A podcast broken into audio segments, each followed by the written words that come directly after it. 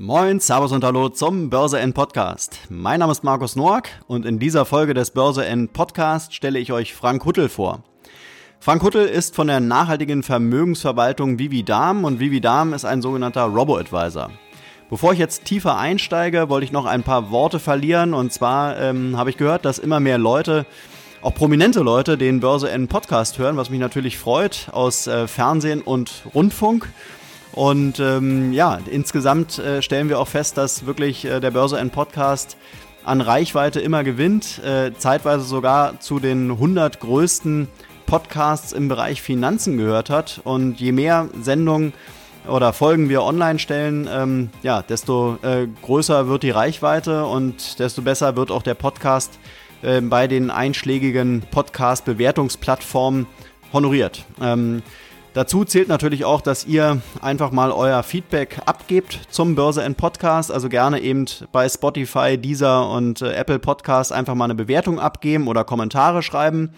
Und im Rahmen der Kommentare wollte ich auch noch ein Wort dazu verlieren, dass der äh, dass viele Folgen des Börse End Podcast leider eine schlechte Tonqualität hatten. Hier wurde ich jetzt schon mehrfach darauf hingewiesen, dass wir uns doch Mühe geben sollten, dass die Tonqualität mal besser wird, was ich jetzt gerne an dieser Stelle auch tun möchte. Ich hoffe, dass diese Folge jetzt wirklich einen, einen besseren Ton hat. Wir haben so an den ein oder anderen Stellen jetzt ein bisschen gedreht. Wir nutzen mittlerweile ein, ein äh, professionelles Mikrofon. Ähm, es hängt auch immer ein bisschen davon ab, dass wenn die Podcasts ähm, über Skype oder über Telefon geführt werden, dass dann auch das Gegenüber ähm, ein gutes Mikrofon benutzt. Das liegt leider nicht immer in unserer Macht macht. Ähm, aber ich werde in Zukunft ähm, mehr darauf achten, dass eben beide Seiten professionelle Mikrofone benutzen, sodass euch dann auch das Erleben ähm, des Podcasts einfach mehr Spaß macht. Jetzt aber ein paar kurze Worte zum Podcast mit Frank Huttel von Vivi Dam. In dieser Podcast-Folge äh, geht es darum, dass ich mal vorstellen wollte, was ist eigentlich ein sogenannter Robo-Advisor? Ähm, Frank Huttel wird erklären, warum Vivi Dam kein herkömmlicher ähm, ähm, Robo-Advisor ist und warum Vivi Dam eine sogenannte nachhaltige Vermögensverwaltung ist und was letztendlich auch ähm, eben äh, ja, Vivi Dam zu einer solchen werden lässt. Ähm, darüber hinaus habe ich mich mit Frank Huttel ähm, über nachhaltige ETFs unterhalten. Dazu hat er auch noch mal so ein bisschen seine Einschätzung gegeben, ob es überhaupt nachhaltige, nachhaltige ETFs gibt und äh, ob diese auch bei Vividam eine Rolle spielen. Ähm, was bedeutet aber auch äh, das sogenannte Impact Investing? Das kann man nämlich bei Vividam machen. Ähm, und ich wollte natürlich wissen, wie die ähm, Anleger und Anlegerinnen überhaupt äh, bei Vividam ihr Geld anlegen können, ob es sicher ist äh, und natürlich, welche Kosten entstehen. Ich denke, dass auch diese Folge wieder zu einem spannenden Podcast geworden ist mit einem spannenden Interviewgast. Und ich finde es super, dass wir jetzt auch mal so ein Thema wie Robo-Advisor angehen können, denn ich bin mir sicher, dass viele Leute, die zum Thema Aktien recherchieren, in den ähm, ja, einschlägigen Medien unterwegs sind, die stoßen immer wieder auf das Schlagwort Robo-Advisor und fragen sich wahrscheinlich auch, was ist überhaupt ein Robo-Advisor? Und umso mehr freut es mich, jetzt äh, dieses Thema dann auch noch mit einem nachhaltigen Akteur vorstellen zu dürfen und wünsche jetzt an dieser Stelle viel Spaß mit dem Börse N Podcast und Frank Huttel von Vividam. Hallo Frank Huttel. Hallihallo. Hallo, wir wollen heute mal über Vivi Darm sprechen und äh, zu Beginn wäre es ganz schön, wenn Sie sich mal kurz persönlich vorstellen und auch Vivi Darm kurz vorstellen. Ja, sehr gerne. Mein Name ist Frank Huttel. Ich bin der Mitinitiator von Vividam, dem nachhaltigen Robotweise, der vor jetzt zwei Jahren gegründet worden ist. Ähm, Vividam ist kein Fintech im klassischen Sinne oder ein Startup. Ähm, wir sind eine Marke der Finite Asset Management. Das heißt, ähm, ist eine, ja, nennen wir es mal digitale Vermögensverwaltung und haben wie wieder vor, ja, wie gesagt, zwei Jahren ins Leben gerufen. Die Planungen laufen schon etwas länger. Also vor drei Jahren ist das Projekt aufgesetzt worden, diesen Robotweise ins Leben zu rufen. Und vielleicht auch ein paar Infos zu dem Namen, weil viele fragen sich, was heißt Vividam? Gerne. Der Begriff ist ein Kunstwort und setzt sich aus zwei Teilen zusammen. Der erste Teil ist vivid, kommt aus dem Lateinischen und heißt lebendig. Und die letzten beiden Buchstaben AM steht für Asset Management, also Vermögensverwaltung. Und das sagt eigentlich das, was wir tun wollen. Wir wollen dem Kunden eine lebendige Vermögensverwaltung liefern. Mhm. Um, daher kommt quasi der Begriff Vivida. Mhm. Ich selbst bin 50 Jahre alt, habe zwei Kinder und wir sitzen hier in Marburg, also so ziemlich in der Mitte Deutschlands und agieren quasi ähm, ja, von hier aus ähm, und haben ein Netzwerk, was in ganz Deutschland verbreitet ist. Ja. Das so ganz kurz als Einführung. Okay. Sie hatten mir im Vorfeld schon gesagt, dass Sie jetzt dieses Jahr Ihren zweiten Geburtstag mit Vivi Darm feiern. Das ist richtig, ne? Das ist korrekt, genau. Jetzt am 1. Dezember war es soweit. Okay, okay. Und äh, zwei Jahre ist jetzt natürlich noch ein, äh, ein junge, eine junge Zeit, äh, eher wie ein, wie ein Start-up. Ähm, wie kam es denn eigentlich zu dieser Idee zu Vividam? Also wer hat es gegründet? Äh, welche Rolle haben Sie auch zu Beginn oder zur, zur, bei der Gründung gespielt? Und ansonsten würde mich noch interessieren, wie war eigentlich Ihr beruflicher Werdegang? Also unser Kern kommt sogar schon aus 2008. Ähm, wir haben damals, sogar noch bevor ich dazugestoßen bin zu Finite Asset Management, ähm, einen Solaraktienfonds aufgelegt. Ähm, inzwischen legt er nicht nur in Solar- und Windaktien an, auch in erneuerbare Energien. Das heißt, unser, ja, unser Ursprung ist inzwischen zwölf Jahre alt. Mhm. Die nachhaltige Vermögensverwaltung ist noch nicht ganz so alt, aber ist 2013 entstanden. Sehr einfach oder sehr banal. Ähm, eine Kundin ist verstorben und hat ihr Depot an die Tochter vererbt dadurch. Mhm. Und die Kundin schaute sich dieses Depot an und sagte, was dort drin ist, entspricht nicht meinen Werten. Ich bin sehr nachhaltig ähm, und möchte ein anderes Depot haben. Mhm. Und dann habe ich dieses Depot umstrukturiert und das war unser erstes Nachhaltigungsmandat. Das war, wie gesagt, 2013. Mhm. Und das haben so einige unserer Beraterinnen mitbekommen. Wir haben ja ein Beraternetzwerk, die davon gehört haben und haben gesagt, wir haben sehr viele Kundinnen, die wollen auch nachhaltig anlegen du hast doch so ein Depot, also kannst du das vielleicht für uns irgendwie handelbar machen. Mhm. Und dann habe ich dieses Depot ähm, als Standard-VV ähm, auf unserer Plattform aufgelegt und seitdem, ähm, das war dann 2015, ist quasi die Nachfrage recht hoch nach nachhaltiger Vermögensverwaltung. Mhm. Und dann zwei, drei Jahre später, als dann das Thema Digitalisierung aufkam, wurde der Wunsch auch immer größer, lass uns doch dieses, ähm, ja, diese Vermögensverwaltung ähm, digitalisieren, sprich einen Robotweiser bauen. Mhm. Und so haben wir 2017 angefangen, das Projekt aufzusetzen und wie gesagt 2018 dann am 1. Dezember ins Leben gerufen oder dann ähm, gelauncht.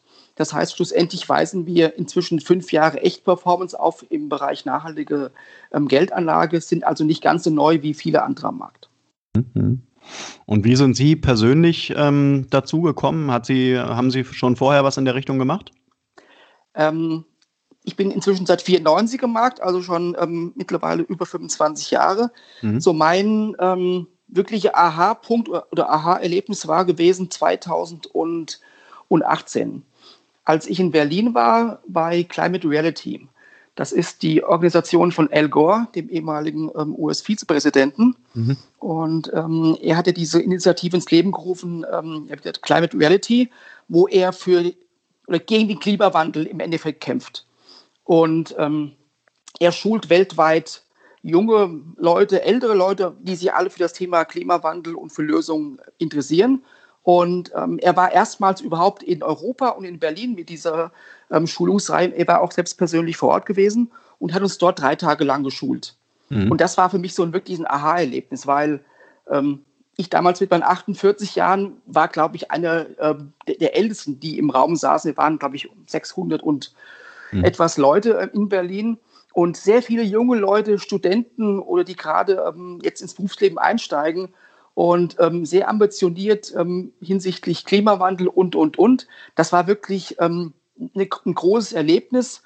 Und da habe ich auch einige Dinge festgestellt, ähm, die dann wirklich mich dazu ähm, noch weiter, also ich habe mich schon immer für das Thema interessiert, aber das war der Punkt zu sagen, ähm, wir haben ein Problem, der Klimawandel ist Fakt und wir müssen das Thema einfach, das Problem lösen. Und das war so ein richtiger Schub, nochmal Richtung nachhaltige Geldanlage zu, äh, sich zu be bewegen. Mhm.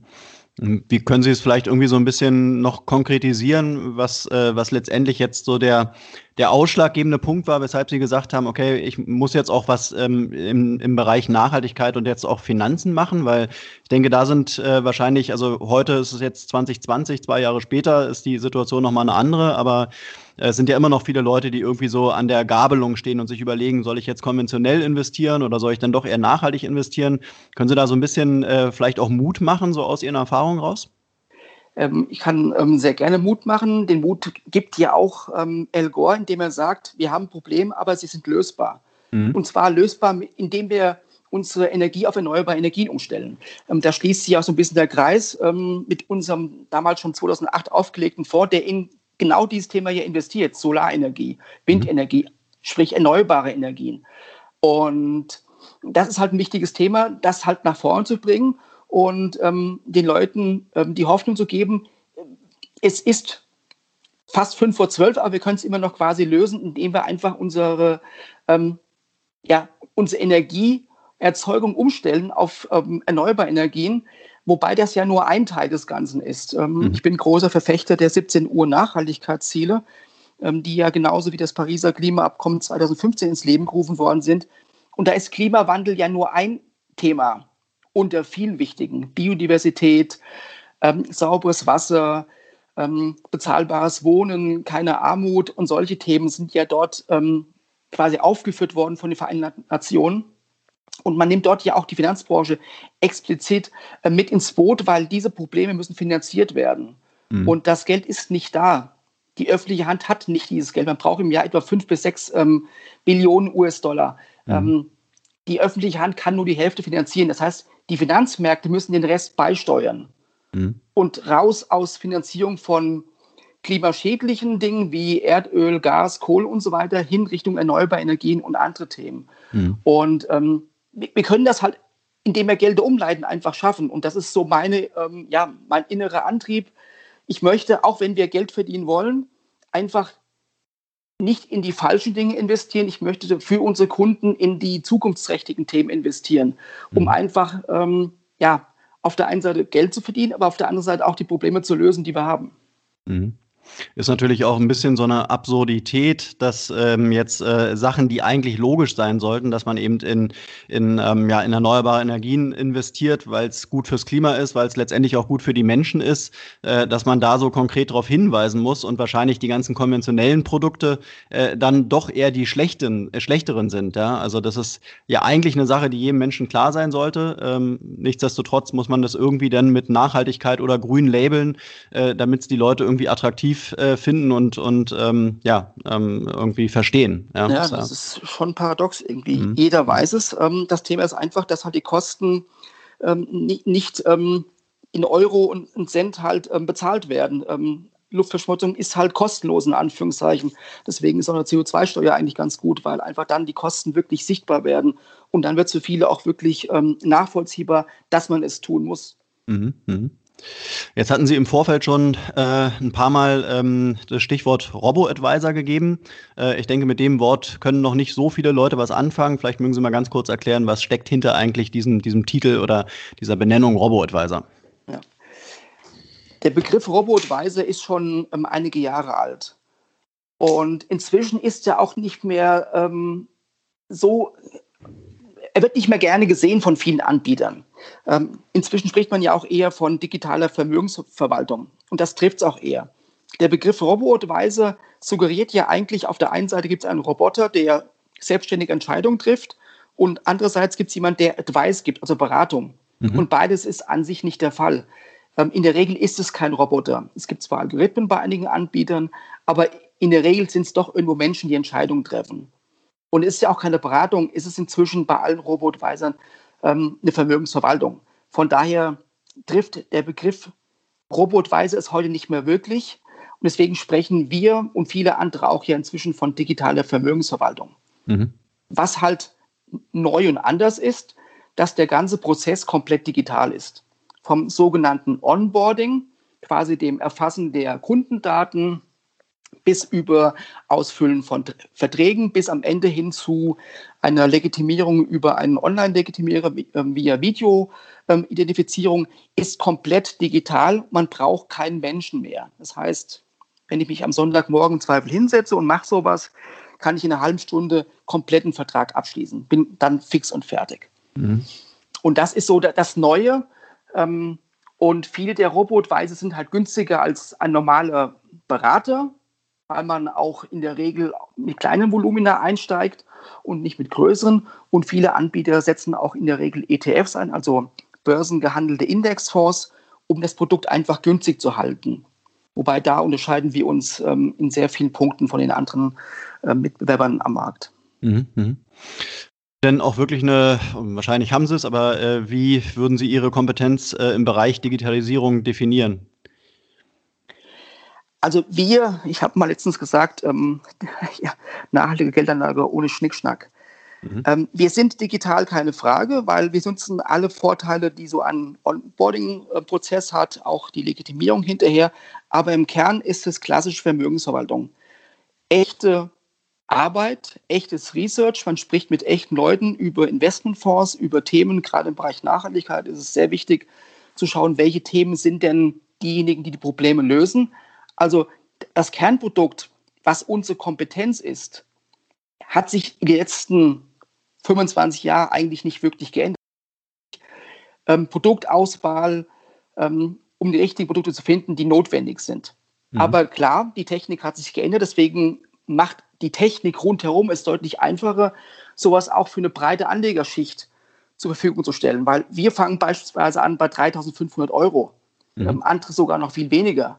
Früher war eine Vermögensverwaltung offen für, einige haben bei einer Million angefangen. Ähm, dann ging es langsam runter, vielleicht auf eine Viertelmillion. Aber das konnte sich ja oder kann sich nach wie vor, können sich sehr wenige leisten. Mhm. 3500 oder 500 Euro ist für eine ganz andere ähm, Schicht verwirklichbar und, und, und nutzbar. Und das mhm. ist halt so die große Revolution, ähm, es für viele zur Verfügung, ähm, Verfügung stellen. Mhm. Das wäre jetzt auch so ein bisschen meine Frage gewesen, weil natürlich mit dem, äh, mit dem Wort Vermögensverwaltung werden viele Leute eben noch verbinden, das ist teuer, da brauche ich viel Geld äh, und das kommt für mich gar nicht in Frage. Jetzt sagen Sie ja gerade, man kann damit wirklich mit wenig Kapital, kann man zu Ihnen kommen und Sie bieten eine Vermögensverwaltung an. Äh, vielleicht ähm, erklären Sie noch mal so ein bisschen, was beinhaltet diese Vermögensverwaltung und für wen kommt sowas überhaupt in Frage? Der Unterschied zwischen Vermögensverwaltung und Beratung ist folgender in einer Beratung schlägt der Berater einen Vorschlag vor und der Kunde sagt ja oder nein und bestätigt dies auch mit einer Unterschrift. Das heißt, er ist derjenige, der die Entscheidung trifft. Es gibt zwar Beratung, aber der Kunde hat die Macht zu entscheiden, ja oder nein.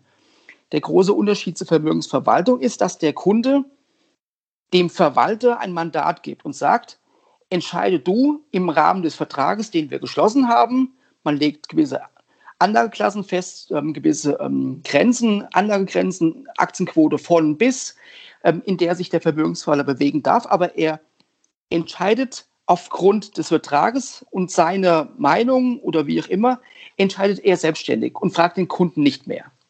Das heißt, er, der Kunde delegiert alles an den Vermögensverwalter. Mhm. Dafür gibt es einen Vertrag, wo das alles geregelt ist. Und der Vermögensverwalter ist dann verpflichtet, quartalsweise dem Kunden Rechenschaft abzulegen indem er einen Bericht erstellt, es dem Kunden zur Verfügung stellt. Und der große Unterschied auch, ein Vermögensverwalter muss dem Kunden, wenn mal ein Verlust von 10 Prozent entstanden ist, was im, im März der Fall ist, auch den Kunden zu informieren, lieber Kunde, dein Portfolio hat sich um 10 Prozent reduziert. Mhm. Dann kann der Kunde entscheiden, okay, ich mache weiter oder höre auf, aber erst im Bild. Und nicht, dass plötzlich ähm, ein Berater sagt, du hast 50 Prozent verloren. Das heißt, der Vermögensverwalter hat ganz andere Verpflichtungen dem Kunden gegenüber hinsichtlich ähm, Reporting und so weiter und so fort. Und das ist der große Unterschied. Dafür kostet halt eine Vermögenshaltung entsprechend Geld oder etwas mehr Geld als eine Beratung, weil einfach gewisse Aufgaben zu erfüllen sind. Mhm. mhm. Aber wer, ähm, wer ist jetzt so die klassische Zielgruppe bei Ihnen? Also für wen ist also eben so eine Vermögensverwaltung wirklich das Richtige? Grundsätzlich gibt's, ähm, ist jeder in der Lage, eine Vermögensverwaltung ab dem Volumen abzuschließen. Bei uns im Fall der Nachhaltigkeit ähm, sehen wir sehr ähm, deutlich, dass, ähm, dass Frauen sehr affin für das Thema Nachhaltigkeit sind. Und ähm, von daher haben wir etwa ja, 60, 70 Prozent der Kunden sind Frauen. Und man sieht auch vom Alter her, es sind eher jüngere Kunden. Weil auch Digitalisierung ist eher ein Thema, was so ähm, Generation ähm, Z oder Y, also die, die, beiden jungen Generationen, die, die sind affin für, ja, für Digitalisierung, für, für Robotweise. Von daher sehen wir weibliche, jüngere Kunden, auch nicht ganz jung, aber so 30, 35, die wirklich jetzt auch anfangen, gutes Geld zu verdienen und anfangen, Altersvorsorge aufzubauen. Und das ist eine Zielgruppe. Wir sehen aber auch nachhaltige Unternehmen als, als Zielobjekte an, weil mhm. es macht schon Sinn, wenn man einen nachhaltigen Unternehmens und Ziel hat unter Umständen und man liefert seinen, seinen Mitarbeitern auch eine Altersvorsorge, dann sollte die eigentlich auch nachhaltig sein, weil es macht ja null Sinn. Man ist als Unternehmen sehr nachhaltig, investiert aber ähm, in seinen Pensionskassen oder wie auch immer ähm, ja noch in Erdölunternehmen oder in irgendwelche Unternehmen, die ähm, nicht nachhaltig sind. Also da sehen wir auch eine große Zielgruppe ähm, Unternehmen, die wirklich aus dem Nachhaltigkeitsbereich kommen. Mhm. Jetzt haben Sie, glaube ich, äh, auch so eine Art Pakete geschnürt, oder? Es gibt bei Ihnen Vividam 30, 50 und 70. Äh, was genau verbirgt sich dahinter? Und 100. Also okay. grundsätzlich gibt es vier Strategien. Die Zahl 30, 50, 70 oder 100 sagt die, die Aktienquote, die das Produkt hat. Das heißt, je höher die Aktienquote ist, desto höher ist ähm, das Risiko, aber auch die Chance. Von daher ist die Vividam 30 Strategie die am wenigsten Risiko hat und Vividam 100, wir nennen ihn auch Klippenspringer. Das ist mhm. unsere neueste Strategie, die haben wir erst im Juli 2019 ins Leben gerufen. Ähm, das ist die, die am meisten Spaß macht. Und ähm, Klippenspringer war der ursprüngliche Arbeitstitel, weil wir dachten, in unserem Onboarding-Prozess ähm, haben wir einen Sprungturm wo der Kunde gemäß seinen Fragen, wo der Springer auf dem Turm nach oben und nach unten steigt. Und je höher ist, desto höher ist die Aktienquote. Und wir dachten uns, wenn er oben ist, ja, was kommt denn mehr als 70 Prozent? Ähm, also was kommt nach dem Zehner, ähm, dem Zehnersprungturm im Schwimmbad? Und da kam mir die Idee irgendwie im Klippenspringen von Acapulco, weil mhm. das ist richtig weit oben und es passt auch sehr gut. Wenn er von 30 Meter springt und kommt auf dem Wasser falsch auf, tut es richtig weh. Mhm. Aber der echte Klippenspringer, der steigt aus dem Wasser aus, schüttelt sich und geht wieder hoch und springt wieder. Mhm. Und der Kunde, der in diese Strategie investiert, muss genauso agieren. Wenn es mal 30 Prozent runtergeht oder 40 wie im März, dann muss er sagen, okay, ähm, ich mache weiter und zahle im Zweifel nach. Mhm. mhm. Von daher vier Strategien, je nach Risiko, für jeden was dabei. Mhm. Und welche äh, Anlageprodukte sind so bei Ihnen äh, oder werden am meisten nachgefragt? Ich hatte vermutet anfangs, dass die Vividam 30-Strategie von vielen Kunden gewählt wird. Zum Glück ist es tatsächlich nicht so, weil die Strategie ist an sich nach vorne gesehen, hat wenig Potenzial, weil 70 Prozent Renten bei einem Nullzinsumfeld kaum Chancen, Geld zu verdienen. Hat zwar mhm. letzten zwei Jahre gutes Geld verdient, aber das ist an sich vorweggenommen die Zukunft, weil Nullzins ist Nullzins, da kann ich nichts holen. Mhm. Und 30 Prozent Aktien ist zu wenig, um im Endeffekt langfristig ein Vermögen aufzubauen. Ähm, klar, es, man hat auch Kosten, die Kosten zehren ähm, Rendite auf, von daher macht das wenig Sinn. Ähm, erstaunlicherweise, relativ viele bewegen sich im Bereich 70 Prozent Aktienquote und ähm, jetzt die, die 100er-Strategie, der Klippenspringer freut sich in letzter Zeit ähm, großer Nachfrage, von daher gerade für Jüngere oder für Eltern, die für ihre ähm, Kinder oder Großeltern für ihre Patenkinder diese oder Enkelkinder diese Strategie wählen, also da haben wir sehr viel Nachfrage, was mich sehr freut, weil das, das ist die Zukunft meiner Ansicht nach. Mhm, mhm. Das ist ja interessant äh, zu hören, weil ähm, stellt sich für mich die Frage, ähm, würden Sie sagen, dass die Anleger und Anlegerinnen, die jetzt in nachhaltige ähm, Produkte investieren, sind die eher risikoaffiner oder risikoaverser? Kann man das sagen? Es scheint so, als wenn sie doch ähm, risikoaffiner sind. Mhm. Wobei es ja anscheinend auch ein Trugschluss ist. Der Deutsche ist zwar vermeintlich risikoavers, mhm. Stimmt aber auch nicht ganz, weil ähm, wenn es um Beteiligung geht oder um diverse risikoreiche Anlagen, ist der ja auch in der Vergangenheit bereit gewesen zu investieren. Von daher ist es so, ja, auf der einen Seite sagt, ich will kein Risiko eingehen, aber wenn er 7% versprochen bekommt, nimmt, er es auch. Mhm. Und ähm, von daher, das zeigt so ein bisschen, er ist dann doch bereit, langfristig mehr Risiko einzugehen. Und das muss ja auch, weil bei Nullzins und Kosten brauche ich einfach ein gewisses Risikolevel, um nachhaltig Geld zu verdienen. Mhm. Können Sie sich dann auf Ihre ähm, Kunden auch äh, so richtig einstellen, dass Sie die, dass Sie die äh, Leute auch kennenlernen und mal so ein bisschen abchecken, was, wie, wie sind die eigentlich so drauf? Sind die eben die eher risikoaffinen, risikoaversen Typen und dementsprechend dann das richtige Produkt äh, anbieten? Geht das? Ähm, schwierig, weil den Kunden sehe ich ja als Portfolio-Manager, der die Strategie ähm, verantwortet, ich sehe die Kunden ja gar nicht. Mhm. Wir sind ja ein sogenannter hybrider Robotweiser. Jetzt wird es noch ganz kompliziert. Hybrid heißt, wir haben ein Beraternetzwerk. Das heißt, mhm. jeder Kunde kann sich an einen Berater wenden, der mit ihm alles bespricht, ob jetzt generell, was ist Geldanlage, was ist Nachhaltigkeit. Der Kunde kann auch über die Strategien sprechen. Das heißt, es gibt einen Berater aus Fleisch und Blut, der ihn berät. Und somit sieht der Berater aus unserem Netzwerk, der sieht den Kunden. Mhm. Ich sehe nicht, ähm, bis auf ganz, ganz wenige, die dann ganz tiefe Fachfragen haben, die sich dann gerne an mich wenden und wir dann ähm, am Telefon oder in der Videokonferenz das Ganze besprechen. Aber in der Regel sehe ich nur Namen. Mhm. Mhm. Das ist einfach so, ähm, ab und zu möchte man mal eher mit, mit echten Leuten sprechen oder mit echten Kunden, aber in der Regel sind es die Berater, die die Kunden kennen und uns auch zuführen. Okay, also das heißt, das Produkt ist auch gar nicht so gedacht äh, und wenn jemand äh, Lust hätte, Sie zu kontaktieren, gibt es auch nicht die Möglichkeit. Er kann es tun im Zweifel. Also ähm, mhm. er hat immer das Recht, weil rechtlich sind wir ja der Vermögensverwalter und ein Kunde, Kunde hat immer das Recht, mit dem Vermögensverwalter zu sprechen. Mhm. Von daher bei, bei wirklich, wenn es um ganz tiefe Fachfragen geht und der Berater kann sie nicht beantworten, kann der Berater gerne den Kunden an mich verwenden oder er kann mich auch ansprechen. Also ähm, wir sind nach wie vor klein, wir sind eine Boutique, wir sind nahbar, wir sind nicht irgendwie in einem Elfenbeinturm und von daher kann der Kunde immer sich an uns wenden. Das ist immer ähm, kein Thema. Und ich spreche, wie gesagt, auch immer gerne mal mit Endkunden, um einfach zu schauen, ja, wie tickt denn der normale Kunde? Mhm. Wie groß ist denn Ihr Beraternetzwerk derzeit und nach welchen Kriterien wählen Sie die Berater und Beraterinnen aus? Also aktuell haben wir etwa 50 oder 53 Berater, die sich dem Netzwerk angeschlossen haben. Hm. Ähm, grundsätzlich ähm, kann jeder Berater werden, der eine Lizenz hat, sprich ähm, 34 C bis I, es so schön im Fachchinesisch heißt. Also er braucht eine ähm, gewisse ähm, Voraussetzungen. In der Regel hat er dann auch eine Versicherung, die gewisse Schäden abdeckt, wenn es zu einem Schadensfall kommen sollte. Das heißt, dann ist er aber auch qualifiziert, hat ein gewisses ähm, Grundwissen und so weiter. Das ist, was wir voraussetzen. Und ähm, klar, eine gewisse Affinität ähm, zum Thema Nachhaltigkeit sollte vorhanden sein. Es macht, glaube ich, keinen Sinn, wenn ein Berater selbst nicht dazu steht. Hm. Und ähm, ja, das Thema da, Frauen hatten wir eben auch schon mal gehabt. Also ähm, ein Großteil der Berater aus den 50 sind, sind ähm, Frauenberaterinnen. Also von daher, Frauen beraten Frauen, die dann unsere Kunden werden. Mhm. Mhm. Jetzt findet man auf Ihrer Seite noch so schöne Worte wie ähm, Impact Investing. Ähm, wer sich damit schon mal so ein bisschen befasst hat, der weiß natürlich, was dahinter steckt. Äh, aber vielleicht mögen Sie noch mal kurz äh, erzählen, was äh, Impact Investing, äh, Investing genau bedeutet. Ja, ich glaube, die bessere deutsche Übersetzung ist wirkungsorientiertes Investieren. Mhm. Das heißt, mit jedem Investment, was ich tätige, möchte ich eine Wirkung erzielen.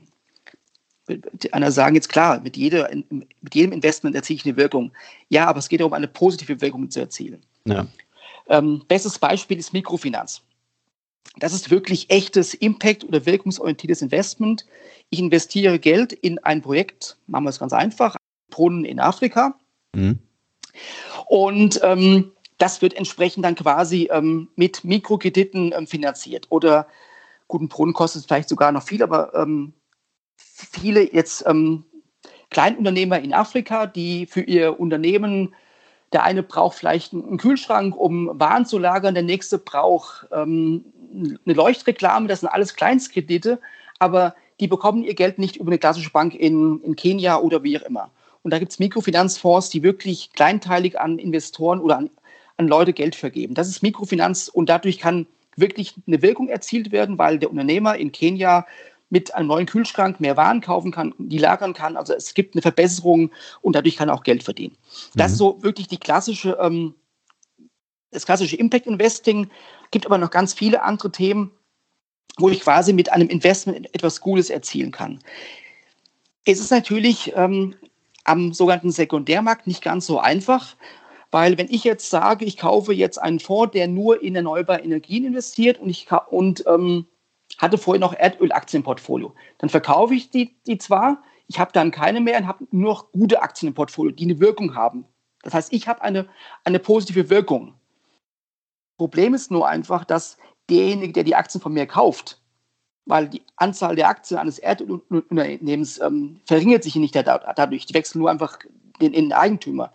Ähm, der hat dann quasi viele schlechte Aktien in seinem Portfolio. Von daher ähm, muss man halt einfach noch ein bisschen mehr ähm, tun bei Impact. Man muss dann mit den Unternehmen sprechen, damit die sich, dass ihr Geschäftsmodell verbessern und beispielsweise ähm, nicht mehr Erdöl fördern, sondern unter Umständen ähm, Solarkraft Kraftwerke bauen und solche Dinge. Das heißt, dieses Engagement ist ein wichtiges Thema im Bereich Impact Investing.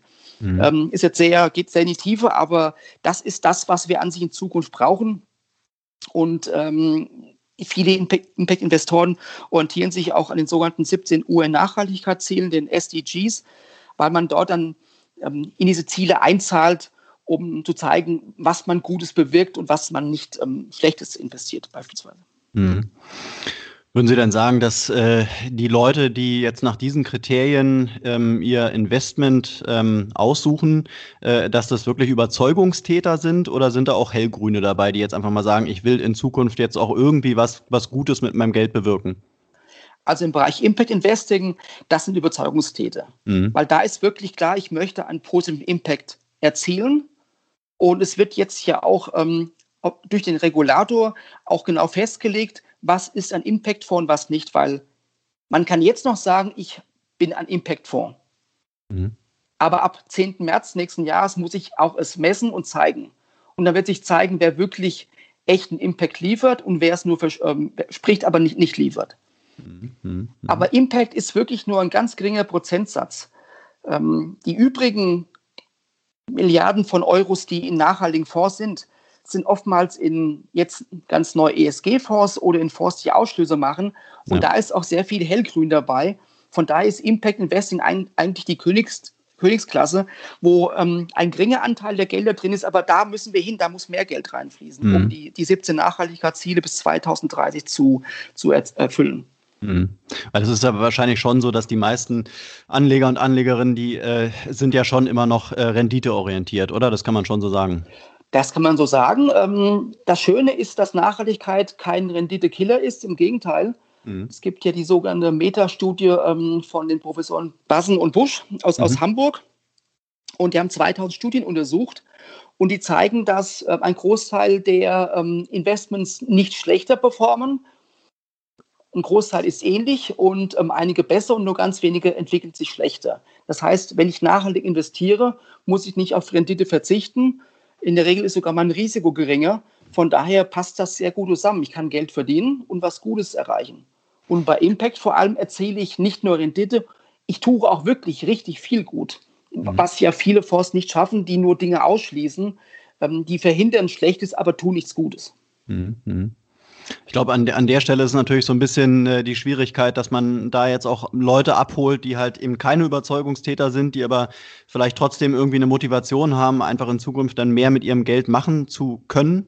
Ähm, und wie Sie sagen, die, äh, das, das, das meiste Geld fließt dann eben in irgendwelche ESG-Fonds oder sowas, ja ähm, ja, ist, ist, ein, ist eine spannende äh, Entwicklung wahrscheinlich äh, in, in dem Markt. Ähm, und ähm, wollen wir mal abwarten, wie sich das weiterentwickeln wird. Ähm, was ähm, ich mich noch frage, ähm, sind denn die Gelder, die man bei Ihnen anlegt, sind die denn auch sicher? Und wie können Sie äh, das absichern? Die sind in zweierlei Hinsicht sicher. Auf der einen Seite, das Depot wird ja bei der IBS geführt. IBS ist eine Depotbank in, in München. Das heißt, dort werden die Fonds ähm, verwahrt die IBS kauft und verkauft ihn in unserem Namen oder im Namen des Kunden, in unserem Auftrag. Und wir können nur im Depot kaufen und verkaufen. Wir können keine Gelder abziehen oder quasi irgendwie Gelder veruntreuen. Das geht nicht. Ähm, von daher vollkommen sicher. Ähm, die IBS unterliegt auch dem ähm, Einlagensicherungsfonds und so weiter und so fort. Auf der anderen Seite investieren wir ja ausschließlich in Investmentfonds. Und ein Investmentfonds wiederum ist Sondervermögen. Das heißt, selbst wenn die Depotbank aus irgendeinem Grund pleite geht, hat der Kunde nach wie vor Investmentfonds, die, die, die separat geschützt sind. Von daher ist es absolut oder maximal sicher, ähm, viel sicherer als beispielsweise das Geld ähm, auf dem Konto einer, ähm, einer Bank, weil dort, gut, also bis 100.000 ist ja auch sicher, aber darüber hinaus ähm, nicht mehr. Von daher ist ein Investmentfonds ein extrem sicheres Vehikel. Mhm, mh. Wir kommen langsam dem Ende zu. Ähm, bleibt mir noch die letzte Frage im Prinzip, welche Kosten hat der Kunde bei Ihnen? Heißes Thema. der Kunde schlussendlich zahlt 1,29 Prozent pro Jahr, inklusive Steuer. Ändert sich ab 1. Januar, weil wir die Gebühren etwas absenken werden. Ähm, das heißt, ab Januar zahlt der Kunde 1,18 Prozent. Und mhm. jetzt höre ich schon wieder viele sagen, ja, aber ihr zeigt doch auf eurer Homepage Ex-ante-Kosten von 2,8, 3 Prozent, wie auch immer. Mhm. Zahle ich denn diese 3 Prozent? dann muss ich anfangen zu erklären, nein, du zahlst nur 1,29 oder 1,18 ab Januar. Die übrigen Kosten, die wir ausweisen müssen, zahlt der Kunde, er zahlt sie indirekt, aber nicht mehr direkt. Mhm. Diese indirekten Kosten sind die Verwaltungskosten, die an jeder Aktienfonds oder an jeder Investmentfonds hat, aber die in dem Nettoinventarwert, wie man es so schön nennt, in dem täglichen Vorkurs ja bereits abgezogen sind. Das heißt, die, in den täglichen Vorkursen sind die Kosten längst abgezogen. Von daher zahlt ihr die Kosten ja jeden Tag so ein bisschen aufaddiert. Und ähm, wir müssen sie halt nur dummerweise seit 2018, ähm, so hat es der Regulator ähm, entschieden, müssen wir es ausweisen. Und somit meint der Kunde, dass er irgendwie drei Prozent im Jahr zahlt. Also direkt zahlt, was faktisch ähm, falsch ist. Es wäre fast so, oder die, die Branche ist inzwischen so transparent. Ich vergleiche es inzwischen immer, wenn ich jetzt zum Autohändler gehen, ein Auto kaufen möchte und dann fängt der Autoverkäufer an und sagt, ähm, das Auto kostet 30.000 Euro. Die vier Reifen von Michelin kosten ähm, 378,72 Euro. Die Einspritzpumpe von Bosch kostet irgendwie ähm, wie viel Euro auch immer. Das heißt, er ähm, zeigt eine große Liste von Einzelteilen, wie viel sie alle kosten und er zeigt auch noch, was er verdient. Mhm. So sind wir. Ich weiß nicht, ähm, also in meinen Autos, wenn ich die kaufe, ähm, mir hat ein Händler noch nie das gesagt, er muss es auch nicht, ähm, er wird es auch nie tun. Ähm, das ist irgendwie ein bisschen paradox in der Branche, wie transparent wir sind und was wir alles ausweisen müssen. Ähm, eigentlich ist es unerheblich. Der Kunde zahlt 1,29, Punkt. Mhm. Na gut, es ist, glaube ich, schon eine Stelle, äh, ähm, wo natürlich viele Anleger gebrandmarkt sind. Ne? Durch 2008 und sowas, durch die Finanzkrise haben sie natürlich äh, viele die Finger verbrannt. Äh, ich mittlerweile hergestellt wurde, die ist schon auch wichtig. Äh, ist natürlich auch klar, dass wenn diese ganzen Kostenbestandteile irgendwo im Kleingedruckten sind, die wenigsten werden sich das durchlesen. Ähm, aber nehmen Sie es nicht auch so wahr, dass diese Transparenz, die jetzt da mittlerweile vorherrscht, dass es doch eigentlich ein, was Gutes hat? Ähm, ich finde es persönlich gut. Ähm, wir haben auch kein Problem, das zu, ähm, zu zeigen. Wir, wir, zeigen ja auf unserer Homepage auch jede Strategie, mhm. jede einzelne Form mit Gewichtung, mit Einzelkosten ähm, separat ausgewiesen, aufaddiert. Man sieht, was wir verdienen, was die Bank verdient. Gut, ähm, Depotgebühr gibt es keine. Ähm, was der Berater verdient. Also wir sind 100% transparent. Mhm. Alle Kosten sind aufgeführt, da gibt es nichts mehr irgendwie im Kleingedruckten. Mhm. Was ich halt ein bisschen problematisch sehe, ist, ähm, wir setzen hier aktive Fonds ein, keine ETFs. Wir haben einen optischen Nachteil gegenüber ETFs, weil ETFs günstig sind. Mhm. Alles prima. Ähm, ein ETF auf dem MSCI Welt ähm, hat seinen Vorteil. Er ist günstig, ähm, aktiven Fonds zu finden, der entschlägt. Gibt es nicht allzu viele. Anderes Thema. Aber im Thema Nachhaltigkeit ähm, muss man eigentlich auf aktive Fonds setzen, weil es gibt fast keine ETFs, die wirklich nachhaltig sind. Mhm. Weil ein ETF basiert auf dem Index und im Index sind oftmals Unternehmen drin, die nicht wirklich nachhaltig sind, selbst in nachhaltigen äh, Indizes.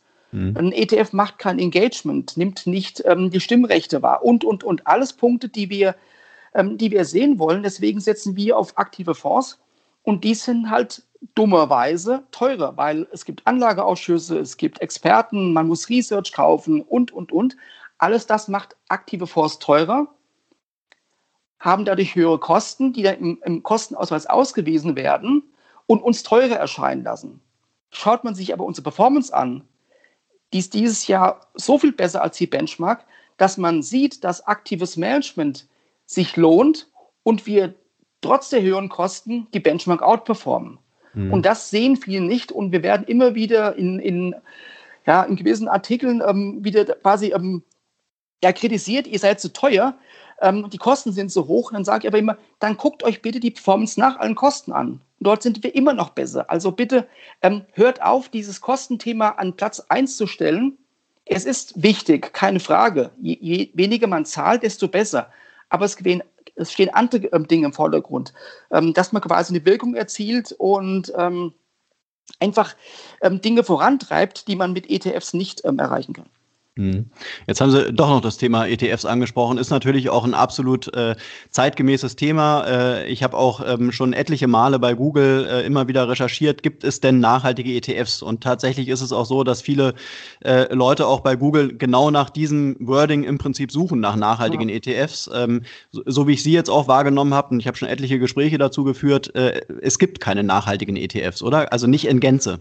Nicht in Gänze. Es gibt ja den Öko, ähm, Eco-Reporter, die jetzt seit einiger Zeit auch ETFs testen und teilweise es gibt ähm, verheerende ähm, Kommentare mhm. und Bewertungen. Ähm, es gibt ganz wenige Ausnahmen, das sind aber auch quasi dann Themen-ETFs, wo quasi, ähm, es gibt einige Solar-ETFs, die in Solaraktien investieren. Mhm. Die sind dann nachhaltig.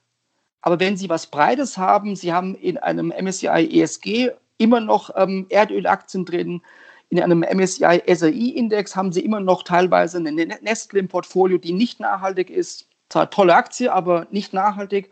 Mhm. Das heißt, man kauft im Endeffekt einen Index, der ist hellgrün. Er ist viel besser als ein klassischer Index. Ähm, keine Frage. Es ist quasi auf dem Weg dorthin, wo wir hinwollen, okay, ähm, verurteile ich gar nicht. Aber wer wirklich es dunkelgrün haben möchte, der muss einfach aktiv sein dass wir, 100, dass wir nie 100 Prozent ähm, nachhaltig sein werden, das ist auch klar. Aber wir müssen uns definitiv ähm, Richtung 100 Prozent hinbewegen. Und das geht derzeit nur mit aktiven Fonds. Und man sieht, die aktiven Fonds in der Regel sind deutlich besser als ihre ETF-Portons. Mhm. Ich glaube aber trotzdem, viele Leute denken, also vielleicht genau bei diesen Solarfonds oder Solar-ETF-Fonds, äh, dass sie dann schon eben was sich ein grünes Produkt ausgesucht haben, ja. Ähm, und äh, vielleicht äh, wird sogar bei vielen ETF gleichgesetzt mit Nachhaltigkeit. Das hab, ein bisschen habe ich so das Gefühl. Mhm. Können, Sie, äh, können Sie das auch so äh, bestätigen? Ja, die Nachfrage nach nachhaltigen ETFs steigt ins ähm, ja, wahnsinnig stark an. Ist so. Ne? Und ja. Ähm, das ist so. Mhm. Ähm, wobei jetzt also ein, ein Solar-ETF würde ich jetzt per se nicht verurteilen, weil ähm, er investiert ähm, in die richtigen Trends. Mhm. Ähm, man sieht aber, wenn man jetzt einen Solar-ETF mit unserem ähm, aktiven Solarfonds vergleicht, gut, der macht jetzt ähm, neben Solar auch noch ein bisschen was anderes, aber 70 Prozent sind auch Solaraktien, performen wir deutlich besser als ein klassischer Index-ETF oder ein Solar-ETF. Liegt aber auch daran, dass wir in chinesische Aktien investieren können, was normale ETF in der Regel nicht kann, weil er einfach ähm, nicht den Zugang zu den ähm, chinesischen Märkten hat. Ähm, das heißt, man kann mit aktivem Management schon einen Mehrwert erzielen. Mhm. Aber so, so ein Themen-ETF, Sie können auch einen nachhaltigen Wasser-ETF aufbauen, wenn Sie keinen Nestle im Portfolio haben. Ähm, dann sind Sie halt im Bereich der Themen-ETFs. Aber das sind nur ganz, ganz wenige. Der Rest ist wirklich, ähm, das sind breite ähm, ETFs auf Nachhaltigkeit und da haben sie halt nach wie vor Problemaktien drin, ähm, die man eigentlich nicht haben möchte und der Kunde auch denkt, er hätte sie nicht. Mhm. Okay, ähm, ja, das war doch erstmal spannend, so ein bisschen auch mal, mal was über eine Vermögensverwaltung zu hören. Äh, zum Ende würde mich noch interessieren, wie geht es denn bei Ihnen im nächsten Jahr weiter? Haben Sie ähm, sich Ziele vorgenommen und gibt es vielleicht auch Themen, äh, auf die sich bei Ihnen die Anleger äh, freuen können? Wir haben ein ganz großes Ziel, das ist das Thema Impact-Messung, eben schon kurz angesprochen, weil wir uns ja auch als solche bezeichnen. Wir wollen einen positiven Impact erzielen und wir wollen es nicht nur einfach ähm, hinaus plaudern in die Welt, wir wollen es auch zeigen. Das heißt, unser großes Projekt derzeit ist gerade, von allen Fonds die Bestände zu sammeln, zu aggregieren. Und wir werden diese Daten ähm, nach London schicken an einen Dienstleister, nennt sich Impact Cubed. Und der wird uns hinterher eine Auswertung ähm, liefern, wo wir sehen, in welche der 17 Uhr Nachhaltigkeitsziele wir investieren. Und ähm, man kann ja quasi auch positiv und negativ sein, hatte ich eben auch schon mal erzählt. Und wir hoffen, und ich gehe auch stark davon aus, dass wir in diese 17 Ziele ähm, überall positiv einzahlen. Mhm. Und mhm. das wollen wir auch im Reporting hinterher zeigen. Wir wollen also das Reporting ähm, anders machen nicht nur einfach Zahlen liefern wie ähm, Volatilität und Korrelation und Beta, Gamma, Alpha, was es alles an Zahlen gibt, interessiert keinen Endkunden. Mhm. Ähm, muss man vorher drei Jahre studiert für haben, ähm, ist auch irrelevant. Der Kunde will eigentlich sehen, Wertentwicklung in Euro und Prozent im Zweifel und in was habe ich investiert und welche Wirkung habe ich erzielt. Mhm. Und das wollen wir im nächsten Jahr ähm, dem Kunden zeigen und an die Hand geben, damit er wirklich auch weiß, ähm, das, was wir versprochen haben, haben wir auch geliefert und er kann auch das Ganze mit einem guten Gewissen ähm, quasi vertreten für sich. Mhm. Und das werden wir auch eventuell mit, mit einer Uni, mit Studenten ähm, noch ausarbeiten. Das heißt, wir wollen in dem Bereich nächstes Jahr ähm, sehr stark tätig werden. Vielleicht immer noch einen Beirat nächstes Jahr gründen, um einfach ähm, Expertise von außen hereinzuholen. Also ich denke, uns fällt ähm, im nächsten Jahr noch eine ganze Menge ein, um einfach noch weiter zu gehen, um einfach ähm, ja, ich habe mal in einem Interview gesagt, wir wollen der nachhaltigste Robotweiser in Deutschland sein, der größte. Mhm. Ähm, gewagte These, aber ich glaube, ähm, wenn wir gut sind und die Performance passt momentan, haben wir sicherlich die Chance, das zu erreichen. Mhm. Ja, ich glaube, zu dem, zu dem Label findet man sie schon ganz gut, so im Internet zumindest. Ne? Also da sind sie auf einem guten Weg. ja, denke ich auch. Ist noch Nische, aber wir müssen weiterhin ähm, ja. ja. aus der Nische raus. Ähm, in der Allgemeinheit ist Thema Nachhaltigkeit schon nicht mehr Nische. Ja. Im Investment ist es noch. Da müssen wir halt einfach raus und es muss Mainstream werden. Mhm. Prima. Dann äh, danke ich Ihnen, Herr Huttel, für das Gespräch. Ich wünsche Ihnen ganz viel Erfolg mit Vivi Darm und vor allen Dingen eine sichere Zeit in den nächsten Wochen und Monaten und würde mich freuen, wenn wir uns mal wieder hören. Vielen Dank, wünsche Ihnen auch. Danke. Tschüss. Tschüss.